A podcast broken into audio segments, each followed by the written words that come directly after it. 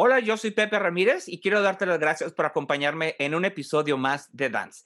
Y te invito a que si no te has suscrito, lo hagas ahora. También si le das like a este video y a los anteriores que te hayan gustado, te lo agradeceré mucho ya que nos ayudas para que de esa manera YouTube distribuya nuestro contenido a más usuarios.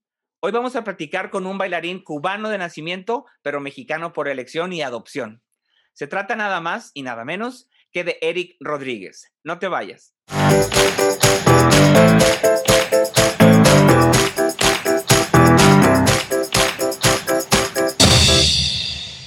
Hola a todos, pues ya estamos aquí y me da mucho, mucho gusto poder presentarles a alguien a quien yo conozco de hace algunos años y en los últimos he podido conocerlo más y he podido darme cuenta de su calidad humana, obviamente de su talento y de su artisticidad, pero sobre todo de su gran corazón y de todo lo que ha hecho por este país nuestro. Me refiero a Eric Rodríguez. Hola Eric, ¿cómo estás? Hola, muy bien, gracias. Gracias por, por esas palabras de, de, introducción. Este, un gusto, el gusto es mío por estar aquí y te agradezco mucho la invitación. Encantado de poder compartir con, contigo y con todos tus oyentes. Y yo te lo agradezco mucho porque la, la verdad es que es, es increíble todo lo que pasa y no nos enteramos. Muchas veces vamos como espectadores o como amantes del, del, arte, de la cultura, a un teatro y, y, vemos el resultado final, pero no vemos todo lo que pasa detrás, pero tampoco vemos todo lo que cada personaje que estamos viendo, cada persona, tiene una historia. Y esas son las historias que a mí me inspiran, esas son las historias que yo quiero compartir a través de, de esta plataforma, de este podcast y de este canal de YouTube para que la gente pueda conocer más a todos ustedes que hacen muchísimo y de lo que no nos enteramos a veces, ¿no? Ver de dónde vienen, ver a dónde van, ver qué han hecho, cuáles han sido esos obstáculos que han tenido que superar, porque obviamente eso motiva, ayuda, inspira a las nuevas generaciones a, a seguir los pasos y a darse cuenta de que sí se puede, porque obstáculos siempre va a haber, ¿no? Siempre va a haber. Y la idea es, e, es cómo, cómo lo superaron. Dime. No, no, que, que siempre hay en, toda, en todas las, las, esferas de la vida, en la profesional, en la personal, y, y es también parte de lo lindo, ¿no? De, de, de, poder ir superándolo e ir superándote a ti mismo en lo que vayas haciendo. Claro, claro, claro. Pero mira, vamos a, a empezar por contigo desde Matanzas.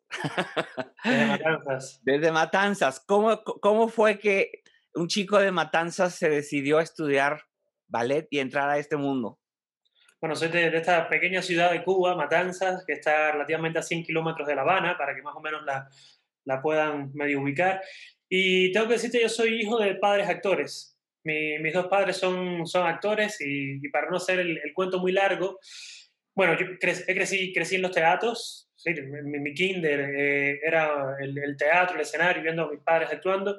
Y, mm, y con la excusa, eso fue lo que me dijeron ellos a mí, ¿verdad?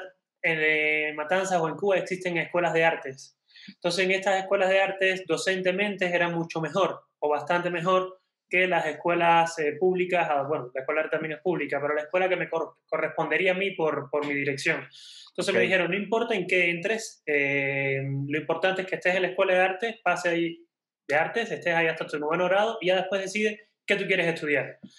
Entonces yo fui a hacer las pruebas, yo quería ser saxofonista, Ah. Eh, entré en trompeta eh, y no iba a hacer ballet, ni siquiera había pensado iba a hacer la prueba de ballet, pero justo la última, cuando salías de la escuela, la última subdirección que había era la subdirección de ballet. En ballet siempre están buscando hombres. Y la subdirectora me vio y me dijo, no te puedes ir sin hacer la prueba de ballet. No, no, no. casi me obligó a hacer la prueba de ballet, no, no fue forzado ni nada. Y bueno, para no hacerte cuento largo, entré en ballet sin tener muy, una idea muy clara de qué era y poco a poco me, me fue enamorando. Así que así entré al ballet.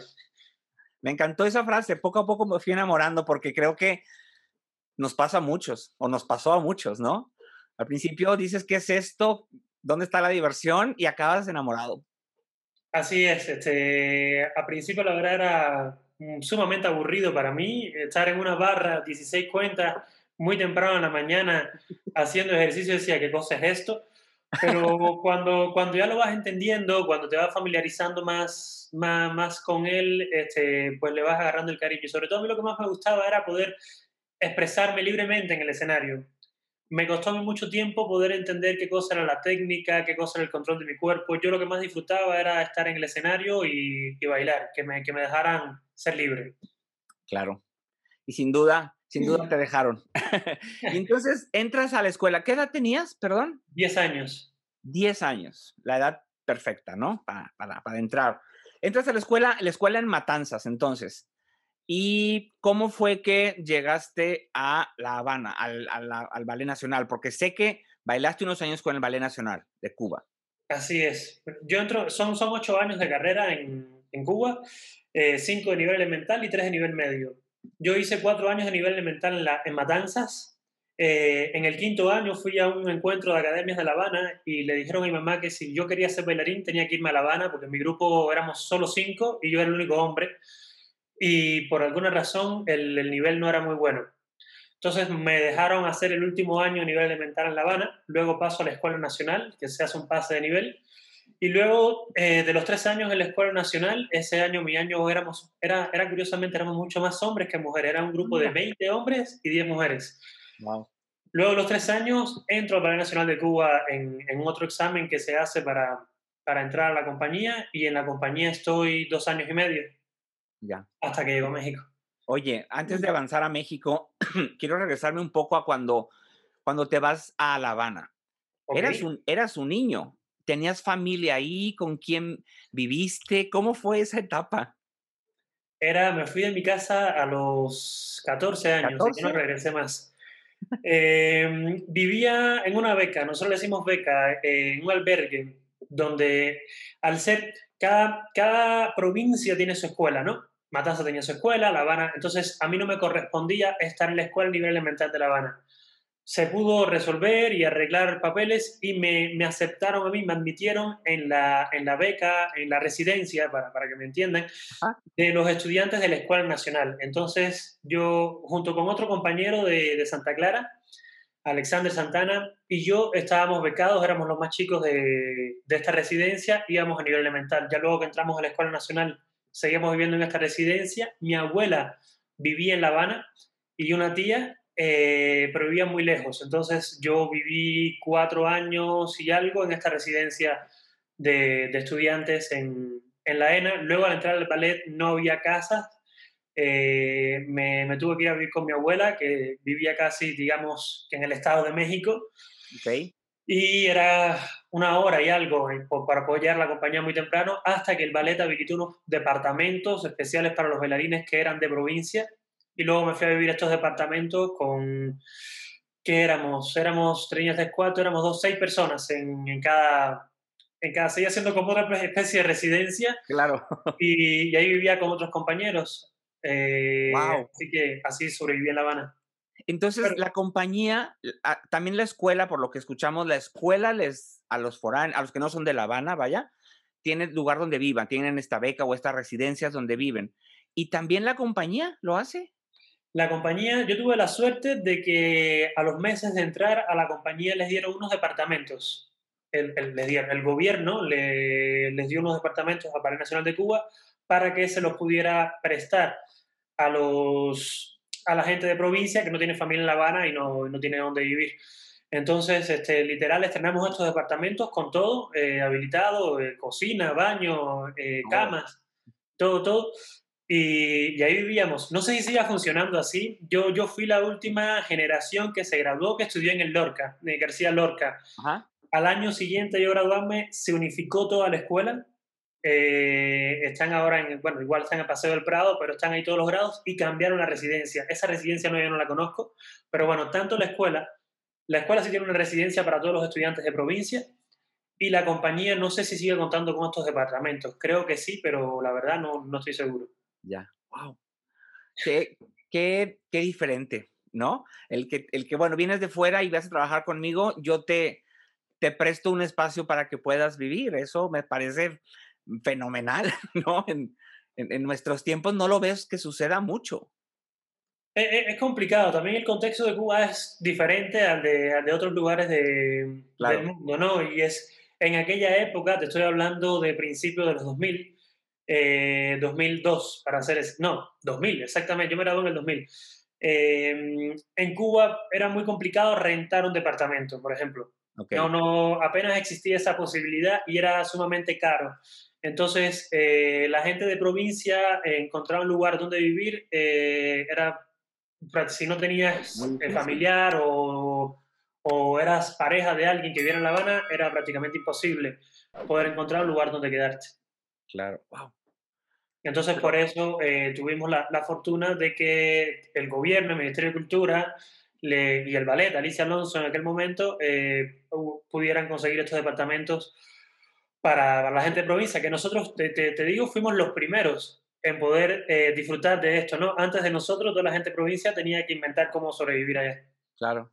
Es difícil. sobrevivir, no, dónde encontrar dónde vivir, ¿no? Dónde vivir, pero es difícil igual porque no eres de ahí, quizá te fuiste a estudiar, este, no tu familia no está, estás en un lugar diferente, a veces es tu primer trabajo, que eso también hace más complicado el, el día a día, y luego además, pues, pero preocúpate por dónde vas a, a vivir, ¿no? Se me hace muy acertada la, la, la, manera en que lo, lo hicieron, o si lo están haciendo todavía, la manera en que lo están haciendo, se me hace muy acertado para jóvenes de, de corta edad.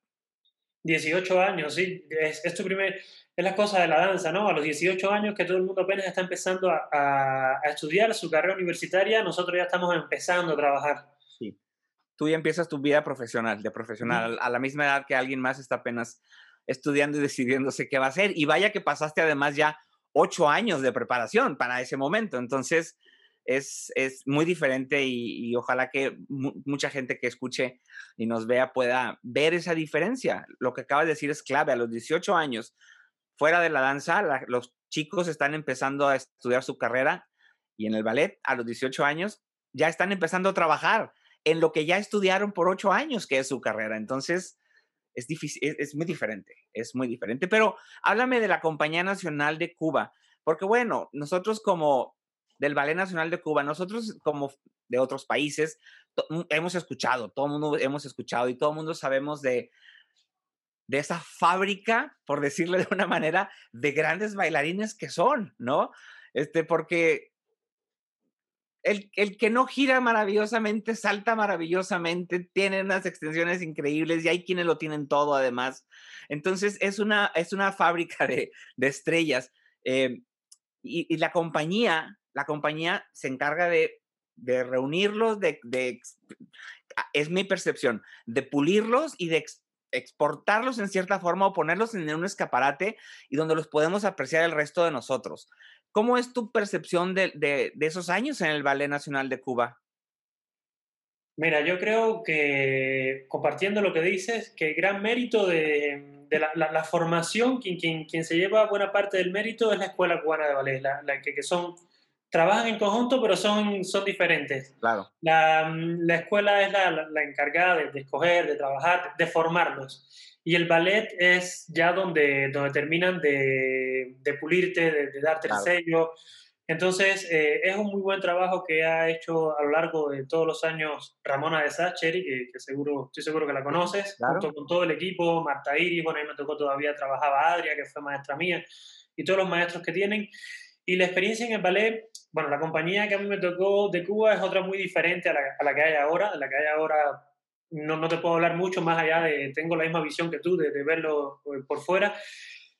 Pero yo recuerdo, bueno, me tocó Alicia de, de, de maestra, de directora, tuve, tuve, la fortuna de trabajar con, con Josefina Méndez, que, que, fue una gran maestra y, y mantenía la compañía eh, espectacularmente bien, bueno, maestros como Salgado, eh, Orlando Sacado, me tocó Loy Paragujo varias veces. Bueno, en fin. Eh, la compañía, la, la, ventaja, lo que yo recuerdo con mucho cariño es que los, los propios bailarines te iban enseñando. Había una mezcla en, en la época que yo estuve de, de, bailarines mayores, cuando, bueno, no, bueno, bastante mayores para ser bailarines, jóvenes todavía, pero personas de 40, eh, cuarenta y tantos años largos bailando contigo en el escenario y gente muy jóvenes como, como yo que acababa de entrar con, con 18 años, ¿no? Entonces recuerdo estar en el escenario y, y, en el escenario ellos te iban guiando, te iban diciendo, más allá de, de la preparación en los ensayos con los maestros, de, de, de, más de una vez Alicia venir y explicarte en qué consistía Giselle, por qué se hacía la primera danza, cómo se tomaban esas eh, clases magistrales de alguna manera, que eran pláticas, eh, fue, fue, una fortuna vivirla. Y poder este, aprender de tanto de tus maestros como de tus compañeros, que, que bueno, ahora son maestros en diferentes lados del mundo, Sarabia Papá, Javier Sánchez, eh, Ana María Leite, que es maestra ahora del Parque Nacional de Cuba, eh, decirte tienes que hacer esto, no te rías, no puedes hablar, este, te echaste para adelante. Eh, ese, ese, aprendizaje eh, a mí me sirvió mucho y es lo que, lo que más recuerdo, o lo que recuerdo con más cariño de mi vivencia en Cuba. Claro. Me imagino que... esto de, de, mm, perdóname que te interrumpa, desde que hay una sientes que se, se iba haciendo Gisela, aunque se puede ir este, cambiando algunos aspectos, pero se iba haciendo de la misma manera desde que se montó hasta ahora, ¿no? Y, y te van enseñando desde la escuela. Entonces existe toda una tradición, toda una escuela en la compañía, que, que, es lo que la hace diferente a las demás, ¿no? Que, que te das cuenta en, en, cada uno de estos montajes.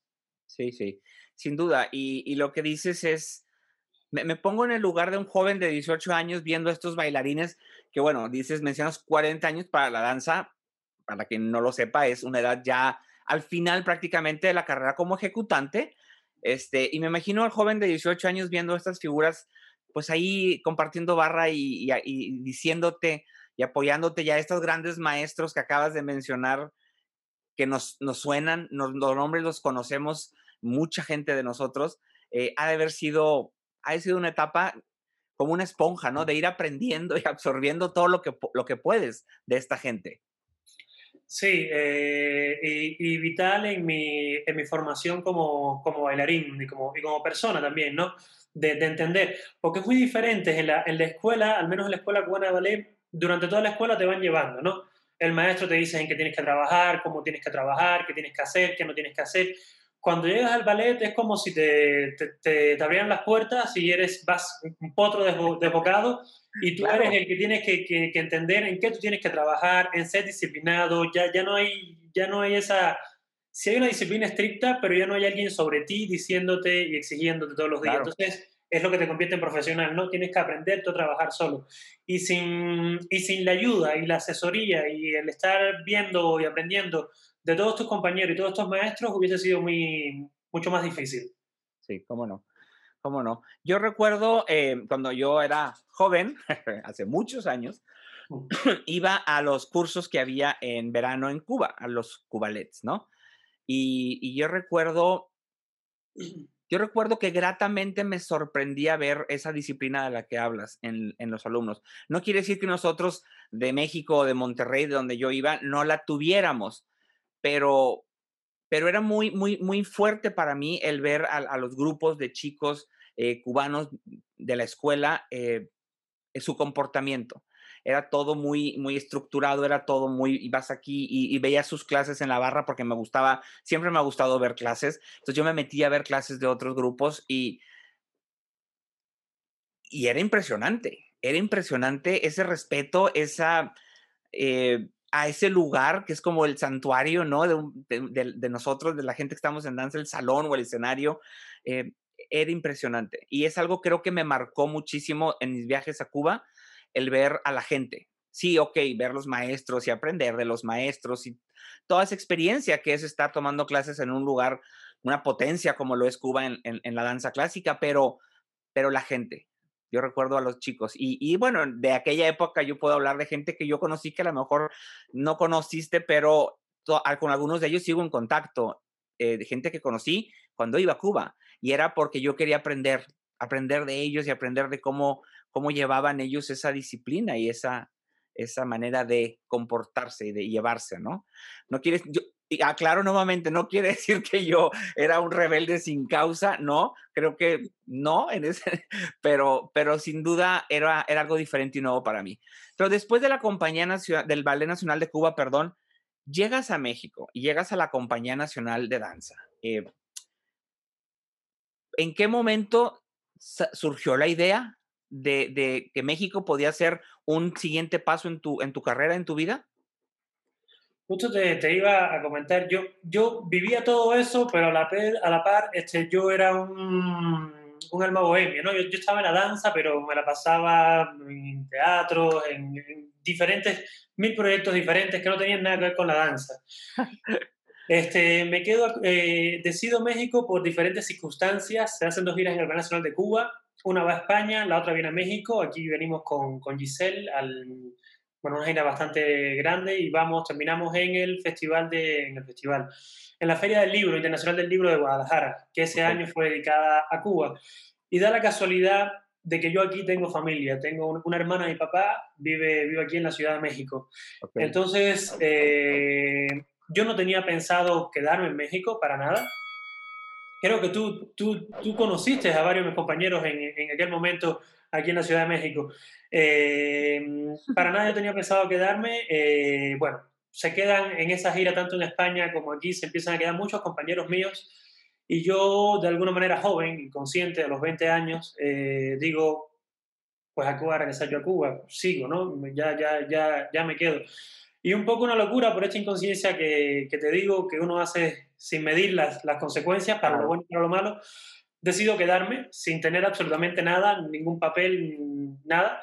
Y, bueno, luego las cosas se fueron dando. Yo ni, ni siquiera conocía la Compañía Nacional de Danza. Eh, así que ya cuando me quedo, voy un día a la Compañía Nacional de Danza, veo que puedo audicionar, sale una audición en, en el taller coreográfico del UNAM. Entonces ahí es que empiezo a empapar un poco de, de, la danza en México, de dónde decidir, digo, bueno, ok, de, lo que hay aquí, eh, yo creo que la Compañía Nacional de Danza es donde a mí me gustaría bailar. Y, eh, y, bueno, así fue como, como llegué a México, entré, audicioné en, la, el taller coreográfico UNAM, entré en el taller coreográfico UNAM, estuve una semana. Luego de eso, sí, porque la, la compañía salió de vacaciones, en aquel momento el director okay. Eh, me dijo, regresando de vacaciones, vienes y audicionas. Hablé con Gloria Contreras en aquel momento. Gloria me dijo, me, dio, me abrió las puertas y me dijo, ve, no hay ningún problema. Y cuando me aceptaron, también hablé con ella y me dijo, adelante. Y, y así entré en la compañía. Wow. Entonces fue un poco circunstancial, no fue nada preparado, eh, claro. eh, se fue dando. Sí. Y me imagino que, como lo he platicado con otras personas, eh, me imagino que es difícil, es difícil para como dices, dijiste ahorita, tomar la decisión a veces arrebatados por la eh, inexperiencia o inmadurez, pero hay consecuencias positivas y negativas. Y es difícil, me imagino, ¿no? Estar, quedarte en un país, vaya, decidir estar en un país donde no está tu gente, no está tu cultura, es un país nuevo. Aunque tenías a alguien, algún familiar, pero sabe ser difícil. Muy difícil. Pero, pero bueno, todos, yo creo que sobre todo en el mundo de la danza, eh, bueno, es, es, complicado porque hay muchos estudiantes también que se van muy jóvenes de su casa y no tienen nada que ver con el ballet, pero el ballet que, que empiezas tan joven eh, es, es, bastante normal ver con relativa frecuencia jóvenes que, que, son de Japón y están de pronto en Alemania o que son de Rusia, están en Estados Unidos, vas buscando compañías. Eh, entonces es, es, más o menos eh, normal, pero sí es muy difícil. Eh, a mí me costó yo venía en una gira oficial como Ballet Nacional de Cuba, me quedé, me costó ser este, declarado desertor desde de Cuba, no podía entrar al país en cinco años, al final wow. se, se, terminó reduciendo a dos años y medio, en teoría mi familia no podía salir, pero sí pudo salir eh, y regresar. Y bueno, eh, y también el contraste cultural de, de, de, todas las cosas, ¿no? Vienes, yo, yo recuerdo, un, tengo una imagen muy clara que no se me olvida nunca, que agarré el pasaporte en el aeropuerto me, me, di la espalda y cuando salieron las puertas que vi todo ese tráfico dije, Dios, ¿y ahora qué hago yo aquí? Claro. Eh, ¿Dónde estoy? Pero bueno, eh, todavía estás joven, eres moldeable, estás, este, tienes el mundo a tus pies, eh, no, no sabes qué, qué te depara y, y, vas con, con todo, con toda ilusión para, para adelante. Oye, aquí en México, donde yo decido ser bailarín. Aquí en México. Sí. Pero fíjate, ahí acabas de decir algo que, que me, me, me erizó la piel agarras el pasaporte, vas, se abre la puerta y ves todo ese tráfico y dices, ¿a dónde voy? ¿A qué hago? ¿Qué hiciste? En ese momento, ¿te acuerdas a dónde, para dónde caminaste? A mí, a mí, me, me dio mi, porque pasaporte no lo retenían, mi pasaporte me lo dio la, la productora que nos había traído de, de, de la gira y ella, ella me apoyó mucho, ella me dijo, si, si te quieres quedar, te queda. De, de hecho, este, me dio mi pasaporte y me dijo, aquí está tu, tu pasaporte, tú haz lo que tú quieras. Eh, si te quedas, agarras, hay estos, no sé cómo se llaman, pero fletes, eh, vans que van, estábamos quedándonos en un hotel muy cerca del aeropuerto y hacen su, sus vueltas cada 20 minutos. Okay. Tomé una de estas vans, me fui al, al, hotel de nuevo, me encontré ahí con ella, Luego, este, directo, fuimos a la Compañía Nacional de Danza, a las oficinas, hablamos, nos invitaron a una función, fui a la función y hasta la noche pude ir con mi familia. Porque estaban trabajando, no estaban en la casa. Claro, claro. Todo relajo normal. Qué duro, qué duro para, para alguien tan joven y, y, alguien en un lugar tan complicado como, como lo puede ser la Ciudad de México. Este, pues fue duro, sí, sí, sí fue duro, fue, fue duro también para, para mi familia en Cuba, que tampoco se lo, se lo esperaba. Esperaban. Eh, y, pero bueno, este, no, no me arrepiento, fue la decisión que tomé en ese momento y, y asumí todas las consecuencias, la verdad. Muy bien, eso es bueno, que todo trae consecuencias, como lo acabas de decir. Pero entonces llegas te audicionas, ya, me, ya nos contaste del taller coreográfico eh, y de la Compañía Nacional, pero empiezas en la Compañía Nacional de Danza de México. Eh, eso fue en el 2003, ¿correcto? 2003 inicio en la Compañía Nacional, sí. 2003 empezaste en la Compañía Nacional de Danza y fuiste ahí eh, avanzando y fuiste subiendo de, de, categorías y, finalmente, bueno, te nombran primer bailarín de la compañía. ¿Cómo es la relación? Y esto es algo que yo siempre he tenido en mi, en mi, en mi cabeza, porque e, en la danza, pero yo creo que en todos lados, eh, pues la gente siempre lucha por obtener. Y, trabajas y trabajas y trabajas y a veces vienen de soluciones cuando tú no eres quien obtiene por lo que has estado trabajando. ¿Y a qué voy con esto? Como extranjero, como bailarín cubano, que sí sabemos que son una potencia en el ballet clásico, eh, y en muchas otras cosas. Eh, ¿Cómo fue la percepción de tus compañeros mexicanos o de otras nacionalidades al que a Eric, el bailarín cubano, lo nombraran primer bailarín? Hijo, no sé cómo fue la, la percepción de, de, de, mis compañeros en, en particular, ¿no? Eh, pero bueno, sabes que este es un mundo muy competitivo Sí. Y, y, una buena parte, no sé si una buena parte, pero una parte de mis compañeros no lo tomaron nada bien, ¿no? Porque él sí, yo no, este, claro. todo eso que existe normal, sin que sea con, con mala vibra o, o claro. hasta con mala vibra, pero normal. Y, y, otros sí, sí se alegraron. Siempre existe esta, esta competencia. Yo, yo quería ser solista. Era, cuando yo entré a la compañía dije, yo lo, mi mente es ser solista y, al final se, se, fue, se fue un poco más, bastante más allá a lo que yo esperaba. Y, y, bueno, la percepción que yo recuerdo de mis compañeros, pues como te digo, unos, unos que, que sí se con, congratularon, que sí se pusieron felices y otros tantos que, que no, que no lo entendieron, que, que, no estaban de acuerdo. Y bueno, y es respetable. ¿Y cambia la dinámica en el salón o en las clases o la convivencia? No, para nada. No. Eh, porque al final tú sigues siendo tú, tú mismo. Cambia, cambia para ti, ¿no? tienes más responsabilidad, claro. eh, tienes que ser más, más, más consciente porque pasas a ser este, un ejemplo te guste o no, para lo bueno y para lo malo, pasas a ser un punto de, también de, de, comparación. Entonces, este, en ese sentido sí cambia para, para, para ti como, como intérprete y como persona, ¿no? Tienes que ser más consciente. Antes a lo mejor podías faltar a clase y no pasaba nada, este, pero ahora si falta clase, bueno, si el primer bailarín falta clase es un mal ejemplo para todos los demás. Claro. Componerte un, una cuestión muy, muy sencilla, ¿no? Eh, entonces, en ese sentido, sí, sí cambia mucho. Sí, me puedo, me puedo imaginar que, que, que así es. La Compañía Nacional de Danza para, para muchos de nosotros es, pues es, la compañía, ¿no? En México es la compañía y siempre han sido, eh, siempre ha sido para creo que eh, la gente que no estamos en la Ciudad de México, una emoción muy grande verlos y es una, como una meta que alcanzar, llegar a esa, a esa compañía. Hay gente de, de esta ciudad donde yo soy, se va a la Ciudad de México para bailar, este, gente de muchas ciudades y muchos países se van a bailar a la Ciudad de México para bailar con la Compañía Nacional de Danza. ¿Cómo, cómo ves tú la Compañía Nacional de Danza, eh, su desarrollo en estos años desde que tú entraste hasta ahora? Porque, lo repito, para nosotros es, es es la suprema compañía, digo, es, es lo más alto que hay en este país, ¿no? En cuanto a ballet clásico se refiere. Entonces, ¿cómo es para ti, un extranjero que llegó y ha visto este desarrollo en todos estos años?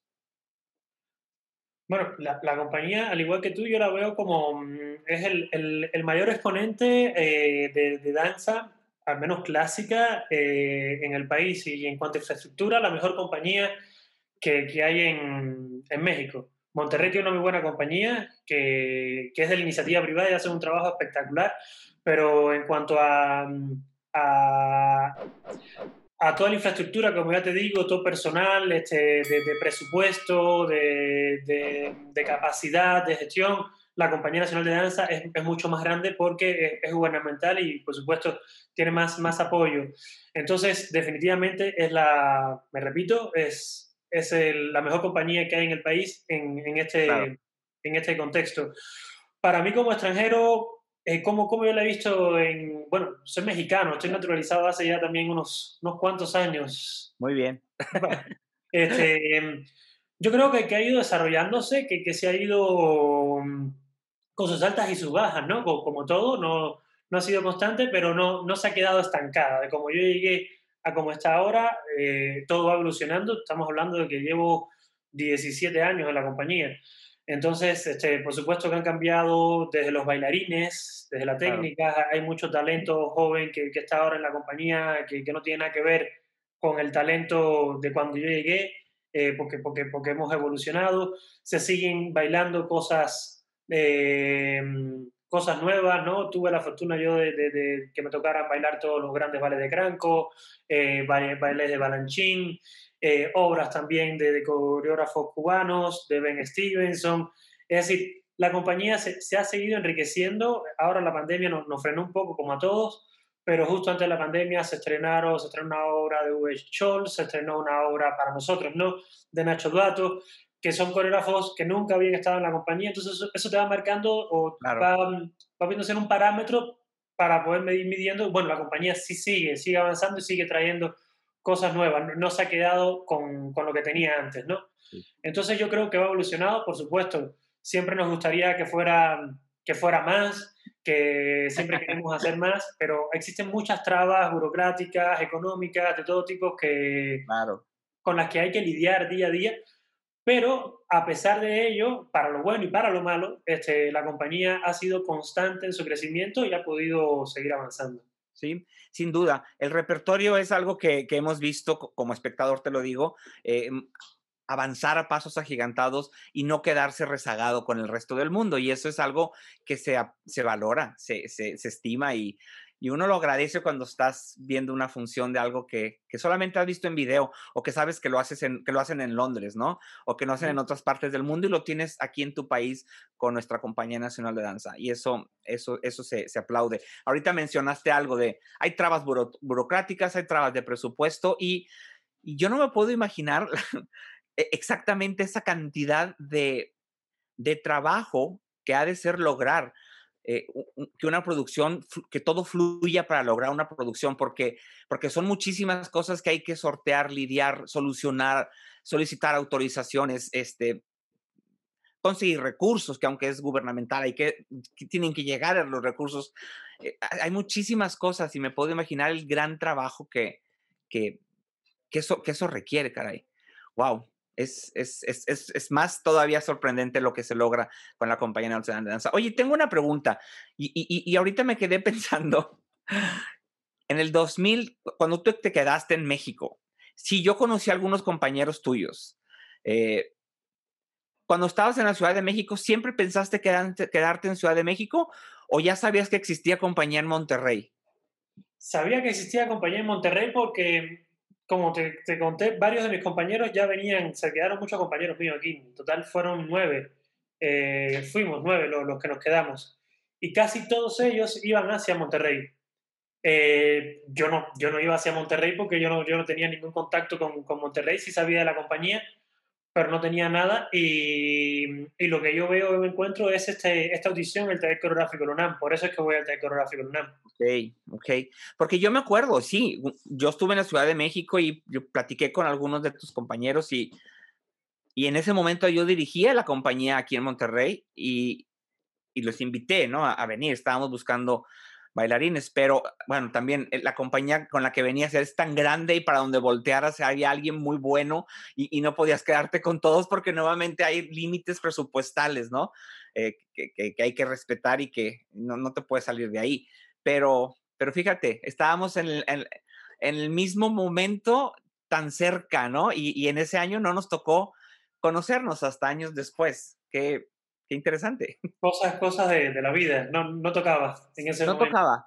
No tocaba y había algo muy bueno para ti ahí en la Ciudad de México que, que sin duda te, te ha llevado a, a crecer y a, y a, crecer artísticamente y, y, personalmente, obviamente. Dentro de la Compañía Nacional de Danza, te han tocado varios directores en estos, en estos años, de 2013 para acá, ¿no? A muchos, a todos ellos, bueno, muchos los conozco más que a otros, a todos los respeto por igual, y, el trabajo, como lo dije ahorita, es, es, titánico lo que tienen que hacer y todavía por eso es mucho más eh, respetable su, su, posición y lo que, lo que logran hacer. El, el repertorio ha ido creciendo, como lo mencionas, y yo tengo que decirte que mejor te pregunto, ¿cuáles han sido o cuál ha sido una de tus interpretaciones o un ballet de estos últimos, digamos, cinco años o ocho años que te han, que has dicho, esto lo quería hacer y lo logré hacer, este ballet lo tenía en mi lista y ya, ya lo puedo palomear? Que este ballet lo tenía y lo puedo palomear este, sí. en los últimos ocho años. Mira, un ballet que yo tenía en mi lista de toda la vida eh, y que quería hacer era Giselle. Giselle. Este, yo creo que, que, en algún momento todos soñamos con, con ser Albrecht y, claro. y este, uno, uno que le puedo poner palomita y, y feliz de, de, haberlo bailado tantas veces y, y, y, no sabes cómo, cómo ha cambiado y cómo he podido ir este, descubriéndolo a, a través del tiempo e ir buscándole eh, diferentes matices y cada vez que lo bailo le, le descubres cosas nuevas. Claro. Eso, eso me ha gustado el proceso pero son muchos, no solo Giselle. Este, Don José era un personaje que quise hacer y, y también a, a, siento que ha tenido una evolución en mi carrera. Eh, otro con Palomita, eh, es Oniegin, que, que ese le, me gustaría volver a poner otra palomita porque solo pude bailarlo una, una vez en mi vida y es un valesazo para, para mí. Es de mis eh, favoritos. Ya lo he dicho con muchas personas que he platicado, pero Oniegin es uno de mis ballets favoritos. Mío, mío también.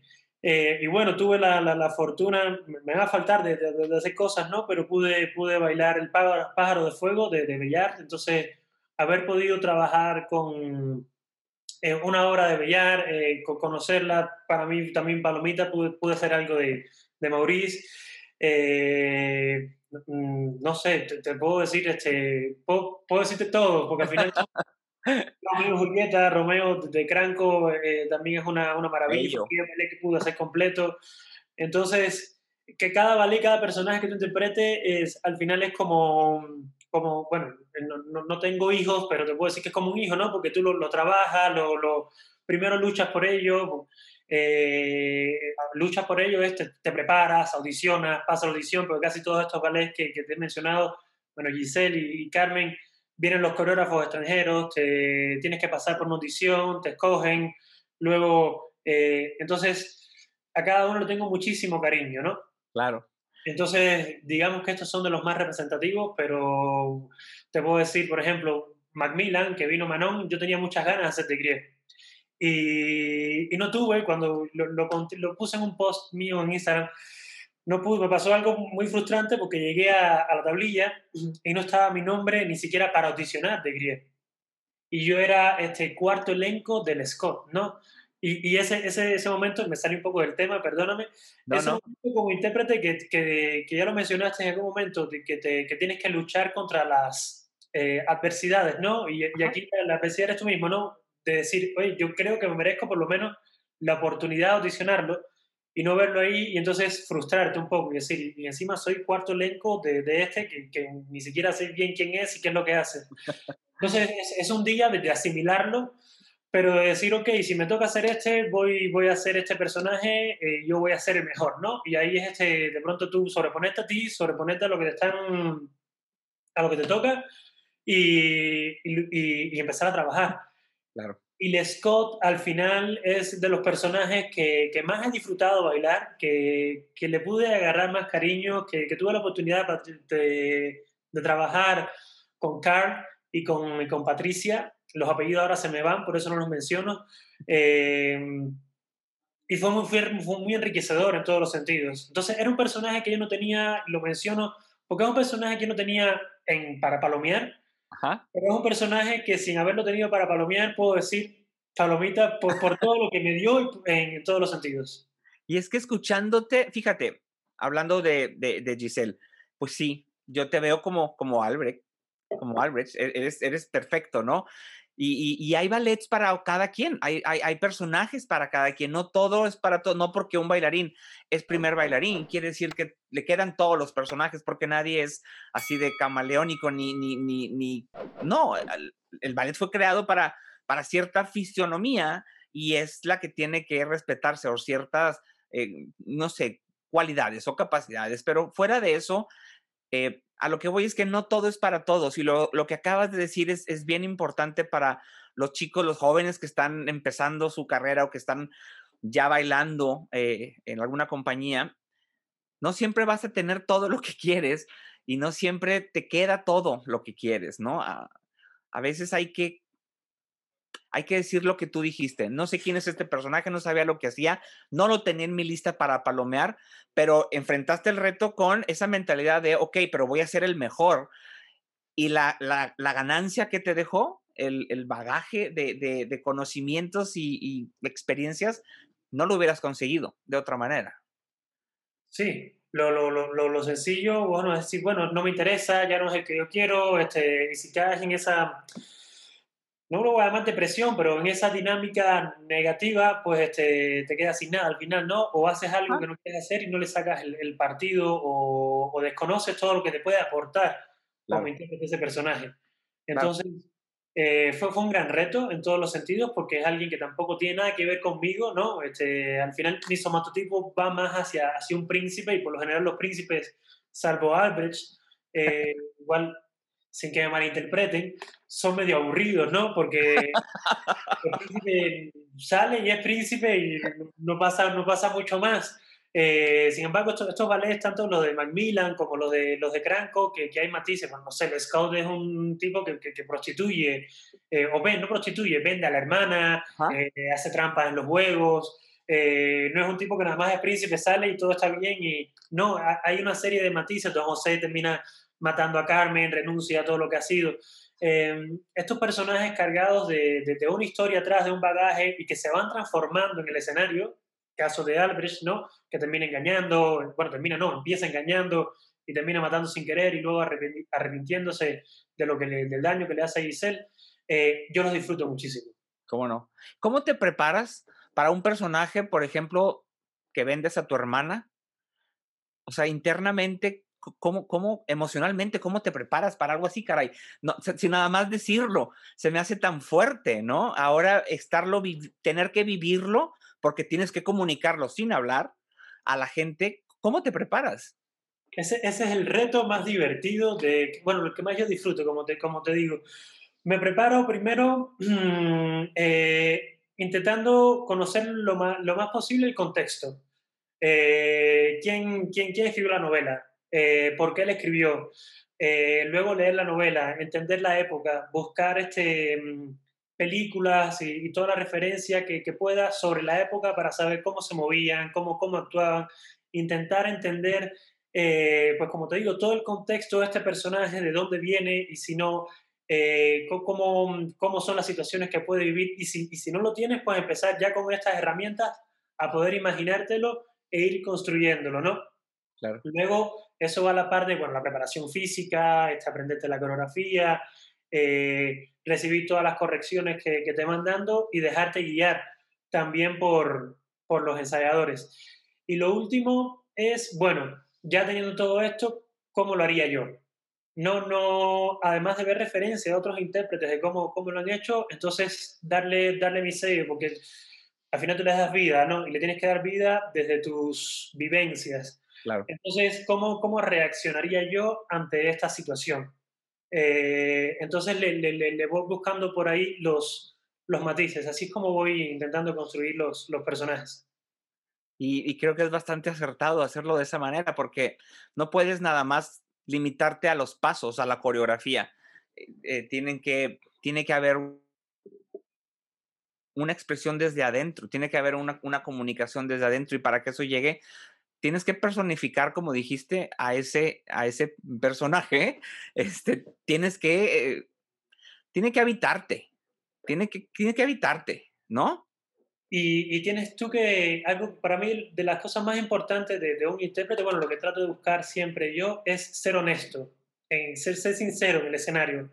Y para poder este, ser honesto y ser sincero en el escenario, tienes tú que, que de alguna manera vivirlo, ¿no? Si no estás, este, eh, pues, actuando, haciendo una cosa falsa y, no es creíble. Entonces, eh, pues buscando esta, esta honestidad, esta sinceridad, eh, es como es lo que, lo que me, me lleva a mí a, a, tratar de encontrar la mayor cantidad de referencias posibles para darle vida a este personaje. Sí, qué lindo. El proceso va a ser muy interesante y para mucha gente que no está tan metida en, en la danza, creo que va a ser eh, una información valiosa, el que sepan en cómo, cómo se prepara también un bailarín, no nada más un, actor de teatro dramático es, es, el que hace una investigación, sino los bailarines también, también hay que hacerlo porque también tienes que comunicar y acá es hacerlo, como dije ahorita, sin hablar, que es doble reto, creo yo. Eh, pero bueno, oye, cuéntame de del 2017. ¿Qué onda con San Salvador? Este, yo dije, ¿qué pasó en el 2017, Dios? 2017. Mira, yo voy, tengo, tuve dos compañeros en la compañía que son salvadoreños, Marta y Oscar, eh, y ellos me invitaron un par de veces a bailar en, en galas en El Salvador. Eh, ellos tenían contacto con la secretaria de Cultura, que también es bailarina de, de San Salvador, que ahora es la secretaria de Cultura de El Salvador. Y, y bueno, me proponen ahí hablando y, y planeando de, de, hacer una compañía eh, pues de San Salvador, sería como la de Monterrey o la compañía de, de la Ciudad de México. Ok. Entonces, pues salimos desde cero, desde, desde hacer un contrato, desde saber qué tipo de bailarines, este, todo, todo, se hizo una audición, se montó una coreografía, se montó una coreografía, no, se hizo un programa, eh, se seleccionaron alrededor de 20 bailarines, 20 y algo bailarines, con, con un sueldo para, para un programa y, y bueno, y se, se, bailó. Esto empezó en enero del 2017 y terminó más o menos en abril, mayo de, del mismo año. Yo no pude estar en, la, en el estreno porque a, a la vez está, se estaba montando precisamente Manon aquí y, y, se atrasó un poco la producción, pero ahí surge el Ballet San Salvador. Luego sigue el Ballet de San Salvador, yo, yo, me deslindo porque estaba muy complicado bailar en la compañía y estar ahí, pero, pero fue una experiencia eh, muy gratificante en todos los sentidos y, y rica eh, claro. en, en, cuanto a aprendizaje, ¿no? Entonces, Marta, que, que es bailarina, y igual Oscar, eh, llevaban la compañía ya y yo iba más o menos una vez a la semana o cada 15 días a, a revisar los ensayos. Wow. En aquella época no, no, existía todavía, no estábamos tan acostumbrados a esto de ahora la pandemia, a trabajar por Zoom, de, claro. de ir viendo, ¿no? Eh, por, a través de las redes virtualmente, así que iba cada 15 días, 3 semanas, eh, dependiendo de, la, de, las necesidades, y, y, fuimos trabajando y creo que salió, salió muy bien. Ahora ya, ya la compañía desapareció, pero se, se, se armó otra, que es este, ya una compañía nacional que ya existía, pero se reestructuró de alguna manera Sí. Y Marta y Oscar siguen trabajando en, en ella como, como, directores, como coreógrafos. Así que bueno, ahí. Oye, de, de, de, poder haber tenido la oportunidad de trabajar en ese proyecto y, y de haber este, aportado un granito de arena eh, por allá. A ¿De que, seguro? Que desarrollando la danza. De seguro fue más que un granito de arena, conociéndote, porque sé lo, lo generoso que eres. Pero, Eric, dime también, ¿te gustó estar en esa responsabilidad de director? Sí, me gustó lo disfruté, este, y por supuesto sí, sí, sí me gustó. No, no sé si, si, me gusta ser director, pero en ese momento, esa experiencia, sí, sí me gustó. Okay. ¿Y dar clases? Dar clases me, me gusta, no me encanta, pero porque, porque siento que hay que invertirle mucho tiempo, ¿no? No, no, a mí me gusta hacer las cosas y las hago hacer lo mejor posible, dar, dar, dar mi 100. Sí. Y, y, las clases, bueno, como estoy este, todavía de, de, ejecutante y estudiando, eh, siento que, que, para poder impartir clases bien, ya sea a la compañía o, o, dedicarme a impartir clases, tendría que, aunque tengo las herramientas necesarias, me gustaría prepararme un poco más. Claro. En todos los sentidos. Me gusta dar clases, siento que aprendo más de lo que enseño cuando estoy impartiendo clases, te, te vas dando cuenta de muchas cosas. Así pasa. Eh, sí, Eh, así que sí me gusta, no, no imparto muchas clases por lo general, eh, pero, pero sí, sí me gusta. Qué bien. No soy fan tampoco. ¿Te, ¿Te, puedes ver en un futuro en alguno de esos roles dirigiendo o dando clase o coreografiando o prefieres cuando llegue el momento de dejar las zapatillas? Yo sé que vas a seguir relacionado con la danza de alguna forma, pero preferirías hacerlo desde otro, otra trinchera, otro frente. Coreografiando definitivamente no. Ok. No, eso sí, te, te doy unos así antes, no, no, no soy coreógrafo ni... ni no. eh, dando clases, puedo impartir clases. Este, ahí tengo una... Eh, ah, no, no, me sale la palabra ahora, pero por un lado, siento que, que, el ballet es un arte que se pasa de boca en boca, como bien sabes, ¿no? De, de, de, de alguna manera, de alguna manera no, de todas las maneras. Tienes un maestro que te enseña y te va diciendo. Y toda la, la, oportunidad que yo he tenido de trabajar con, con estos grandes maestros, con grandes coreógrafos, eh, si yo dejo, dejo de, de, de no, no, paso ese conocimiento, se, se va conmigo, ¿no? Se, se queda. Entonces, sin, sin, que se malinterprete, ¿eh? Claro. Eh, siento por ahí que, bueno, sería una lástima yo, yo no poder pasar todo lo que he aprendido a, a otras generaciones.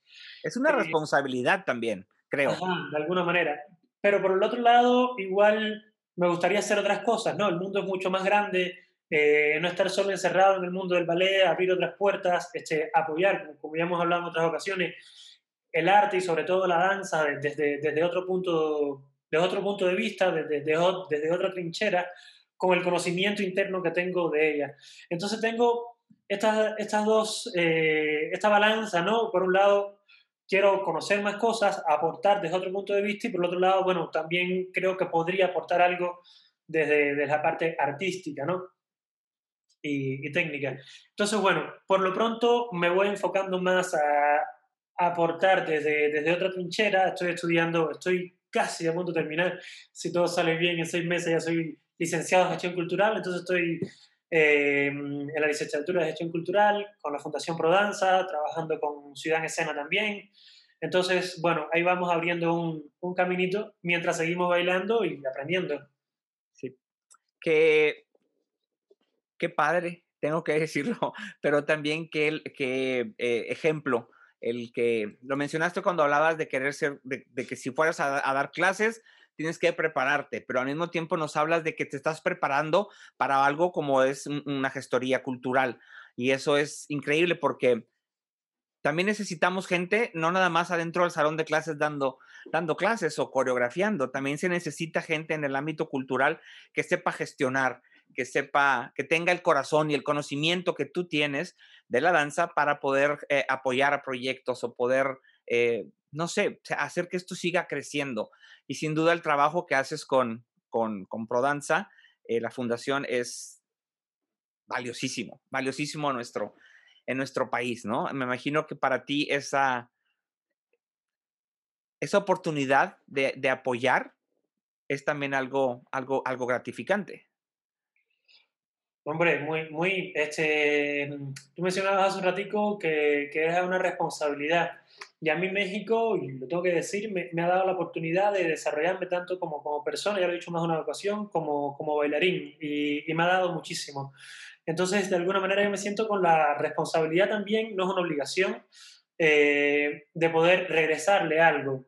Claro. Y, y tanto la Fundación Prodanza como Ciudad en Escena me han brindado la oportunidad de poder, este, desde dos trincheras muy diferentes, de poder eh, empezar a apoyar de, alguna manera a, la danza eh, en, el país, ¿no? Aunque sea un poquito, pero por ahí vamos intentando sacar adelante proyectos, bueno, eh, sacar adelante proyectos, sí, apoyar otros proyectos que existen, como la Gala de Monterrey, a la misma Compañía Nacional de Danza, otros proyectos independientes como Trinum, en fin, ahí vamos y, y es algo que, que, me gusta mucho y disfruto mucho de hacer, la verdad. Y hace falta y te lo agradecemos. Y aparte es siempre un gusto poder verte este, en, los, en, en los eventos, ¿no? Es, es padrísimo. Conocerte desde todos estos años ha sido uno de los, eh, pues yo creo que la palabra en inglés que se me ocurre es highlight, pero no sé cómo ponerla en español, como uno de esos así, grandes aciertos que, la, que el, mundo de la danza me ha permitido. Ha habido muchas cosas muy positivas y creo que, que, el haberte conocido, al haber coincidido y sabiendo ahorita que pudimos haber coincidido hace más años, bueno, lo hace, lo hace especial. Entonces, eh, la verdad es que yo, yo, quiero, yo quiero felicitarte por, por todo lo que haces, por lo que has hecho por este país que te, al que elegiste, porque fue un país por elección, cubano por, de nacimiento, este, mexicano de elección, y, has hecho mucho, mucho, mucho más que otras personas. Y eso es siempre bueno para, para este país. Bueno, yo quiero agradecerte y felicitarte ahí también. Ahora ya te lo dije a ti en privado, pero en, público, aquí en, el podcast, por todo lo que has hecho. Eres un, eres un ejemplo, la verdad, porque también fuiste bailarín, este, haces director de compañía, organizas la gala, con todo lo que ello conlleva, porque al final llegamos, vemos los bailarines y nos vamos pero hay un trabajo de, años, eh, eh, muchos dolores de cabeza, ahora con, para poder sacarlo adelante, y es de las galas más exitosas que, que tenemos en este país y es una referencia para, para ver, para seguir, para saber cómo, cómo, cómo, se hace, de un trabajo bien hecho, serio, y, y ahora este podcast que estás haciendo también para acercar a, diferentes eh, personalidades de, de, la danza a, a, estudiantes, a público conocedor y no conocedor, es muy meritorio, así que gracias por, por hacerlo y, y, de verdad eres, eres un, un ejemplo a, a, seguir en todos los sentidos. Gracias, gracias por las palabras, en verdad. Y, y, es como tú lo acabas de decir, es esa responsabilidad. El poder seguir haciendo cosas como la gala o como este proyecto de dance es, es parte de esa responsabilidad de la que me siento eh, muy, con la que me siento muy afín y en deuda de poder compartir lo que para mí ha sido la mejor experiencia de mi vida y ha sido el estar involucrado en la danza ha sido quien me ha, ha sido lo que me ha formado profesional y personalmente en muchos sentidos y, es mi responsabilidad compartirla. Y no sería posible sin gente como tú, que acepta esta invitación, que nos comparte todo lo que ha hecho y que ha dado tanto por este país y por el mundo de la danza en general. Así es que una vez más, muchas gracias.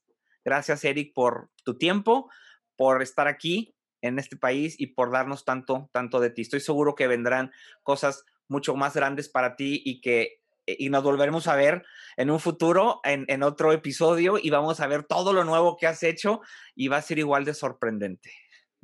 Esperemos que así sea. Gracias y pues nada, aquí estamos para, para lo que se puede ofrecer y lo que podemos aportar con mucho gusto. Claro, te mando un abrazo y espero que en cuanto nos dejen, yo voy a tomar un vuelo y me voy a ir para la Ciudad de México y espero poder ver clases y poder verte y platicar y, y, podernos a cenar o tomar un café o algo. Esperemos que sea más pronto que tarde. Abrazo y gracias. Igualmente, cuídate mucho. Chao.